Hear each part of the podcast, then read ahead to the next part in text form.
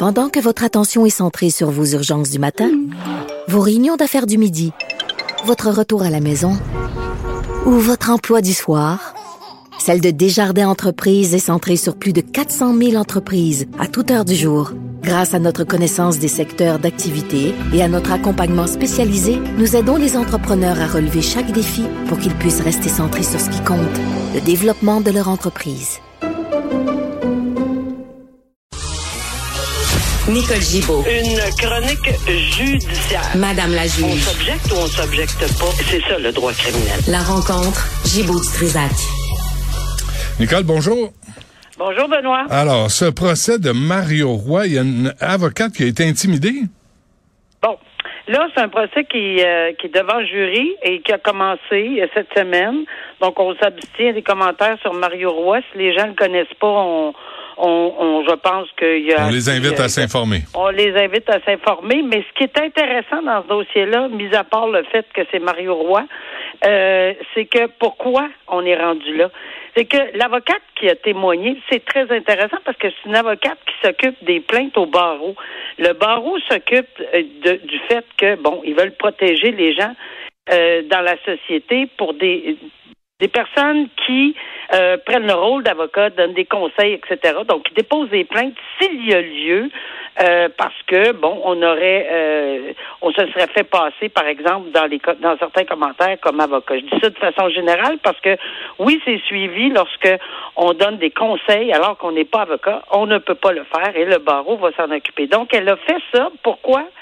Parce qu'elle recevait des plaintes parce que euh, ce qui est allégué, évidemment, ça sera au jury de décider, là. Euh, ce qui est allégué, c'est que lui, euh, ce monsieur aurait donné des conseils pendant euh, parce qu'il avait obtenu une certaine popularité lors de la pandémie, mais en 2017, il euh, c'est quelque chose d'assez particulier. Il avait milité contre une prétendue vague d'enlèvement d'enfants par des juges et des avocats au Québec. Bon. Alors, ce qu'il faisait, Mhm. c'est qu'il publiait des vidéos où il disait comment les arrêter. Comment arrêter les juges. Des façons d'arrêter des juges. Voilà. Donc, euh, ça, c'est la base. Donc, euh, évidemment, le, le barreau a enquêté, puis ils ont émis des... com- des, des ils ont dit à ce monsieur-là d'arrêter, sinon il se, se soumettait à des, des infractions, puis etc. Il n'a jamais voulu, apparemment, selon ce qui est allégué, et il a commencé pendant quatre ans, ça a duré, où il aurait euh, été, elle aurait été victime d'harcèlement euh, régulièrement, les réseaux sociaux, etc., d'intimidation, mais là, c'est une sorte d'intimidation assez particulière au code criminel, intimidation d'une personne euh, qui est associée au système judiciaire ou si c'est une- un journaliste. Parce que oui, il y a un article du code criminel qui prévoit qu'on ne peut pas intimider euh, si on en fait la preuve, évidemment, là, une personne associée au système judiciaire ou un journaliste, c'est quand même punissable par 14 ans d'emprisonnement. Punissable. là. Alors, ce sont de très sérieuses accusations, comme le harcèlement criminel, passible de 10 ans. Et évidemment, euh, on va suivre ceci devant jury, mais c'est ça, ça, ça donne que ça va peut-être être un peu long, mais peu importe. On comprend maintenant pourquoi, après quatre ans, elle a été extrêmement patiente et puis elle a décidé de dénoncer. Et on verra si ça va être retenu par le jury.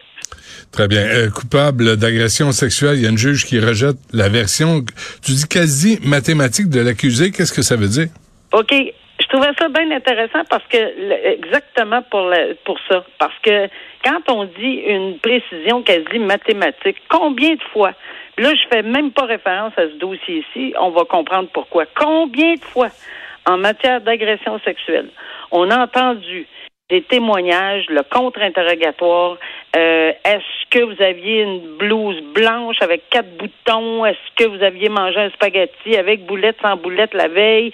Est-ce que si, est-ce que ça, est-ce que vous vous souvenez? Puis souvent, et ça je l'ai vécu personnellement, souvent les réponses sont tout à fait normales et on, on, on, on tente de dire ah je me souviens même pas de ça comment elle peut se souvenir d'une agression? Je me, on Euh, comprend très bien que manger un spaghetti puis une agression sexuelle c'est pas pareil mais euh, souvent on a ces commentaires là or l'inverse est vrai. Lorsqu'on se souvient il y a quatre ans, il y a huit ans, il y a même, on va y aller trois, quatre semaines, essayer de se souvenir un soir de la semaine, qu'est-ce qu'on a mangé en ligne pendant euh, la journée. C'est, c'est, c'est presque, c'est ça qui est mathématique. Mais dans ce, dans ce procès-là, et, dans ce procès-là, la version qui a été donnée par l'accusé, la juge en est venue à la conclusion que c'était tellement précis, c'était tellement à, à, la minute, à la seconde près, que ça n'a même pas de bon sens. Ça verse dans l'invraisemblable.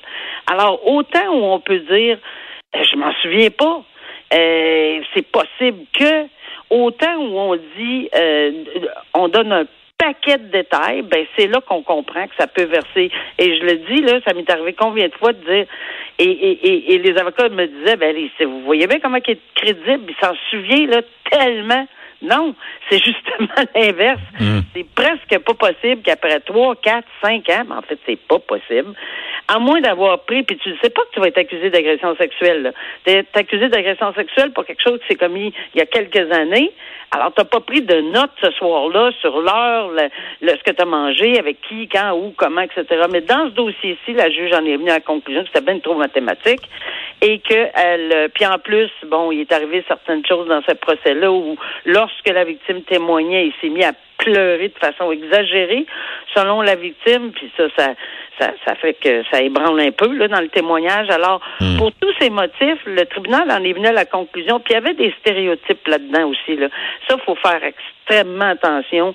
Quand, euh, oui, elle voulait, était sur un, un, un site de, de rencontre, euh, mais finalement, la personne ne voulait pas. La victime a déclaré qu'elle ne voulait pas. Elle avait dit non clairement. Et euh, ça a continué.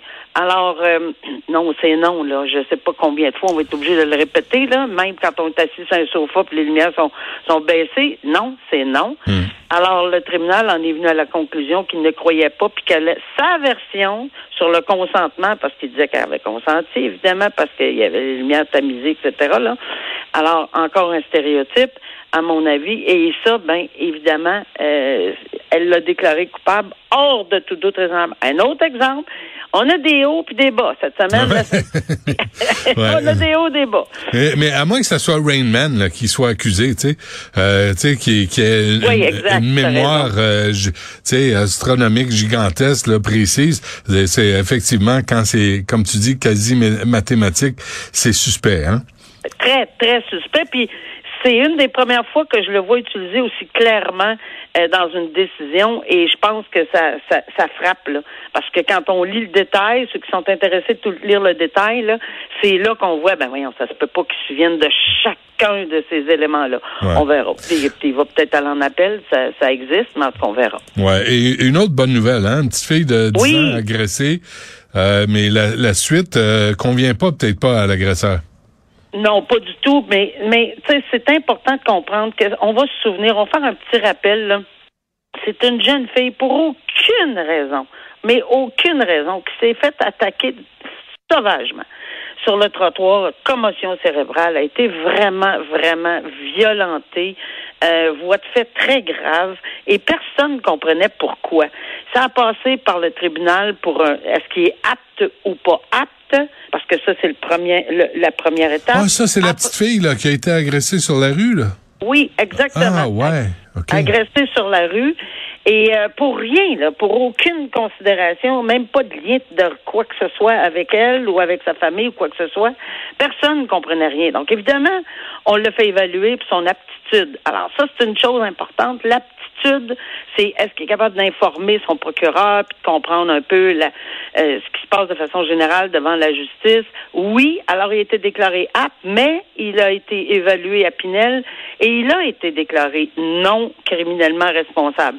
Mais je pense que tout le monde était d'accord. C'était vraiment quelqu'un qui était clairement déconnecté de la réalité. Mais ce qui est intéressant ici, c'est que quand on est déclaré euh, euh, non responsable criminellement, la poursuite, le poursuivant, dans un cas de non criminellement responsable seulement, peut demander, en vertu du code criminel, que cette personne-là soit déclarée à haut risque. Hmm. Alors, tu sais, il y a délinquants contrôlés, délinquants dangereux, mais ici, pour les gens qui sont non responsables criminellement, on peut lui apposer l'étiquette de euh, criminel à haut risque. Est-ce que, euh, Nicolas, il, il, sait pas ce qu'il fait, mais il est dangereux, là. Faut le surveiller. Oh, il est très dangereux, là. Il est très dangereux selon les rapports. La défense n'est même pas objectée à ce qu'il soit euh, euh, déclaré euh, euh, à haut risque parce que clairement là, ah il, est vraiment vraiment très dangereux. Puis on peut pas le remettre en liberté. Il peut pas sortir. S'il faut qu'il aille, je sais pas moi, un hôpital en quelque part pour un traitement, il va être accompagné en tout temps, 24 heures sur 24. Il est vraiment sous-clé à l'Institut Pinel. Et ça, c'est c'est c'est pas quelque chose qu'on voit souvent. Là. Je pense que dans toutes les causes que j'ai analysées dans les médias depuis les sept huit dernières années. Moi, c'est la deuxième que, que je vois. Alors, c'est, c'est vraiment pas souvent qu'on voit ce genre de dossier-là, mais il faut rassurer la population qui est hautement, hautement surveillée parce qu'il est dangereux. Très bien. On se statue, Nicole Gibault. Merci. À demain. Merci. À demain. Au revoir.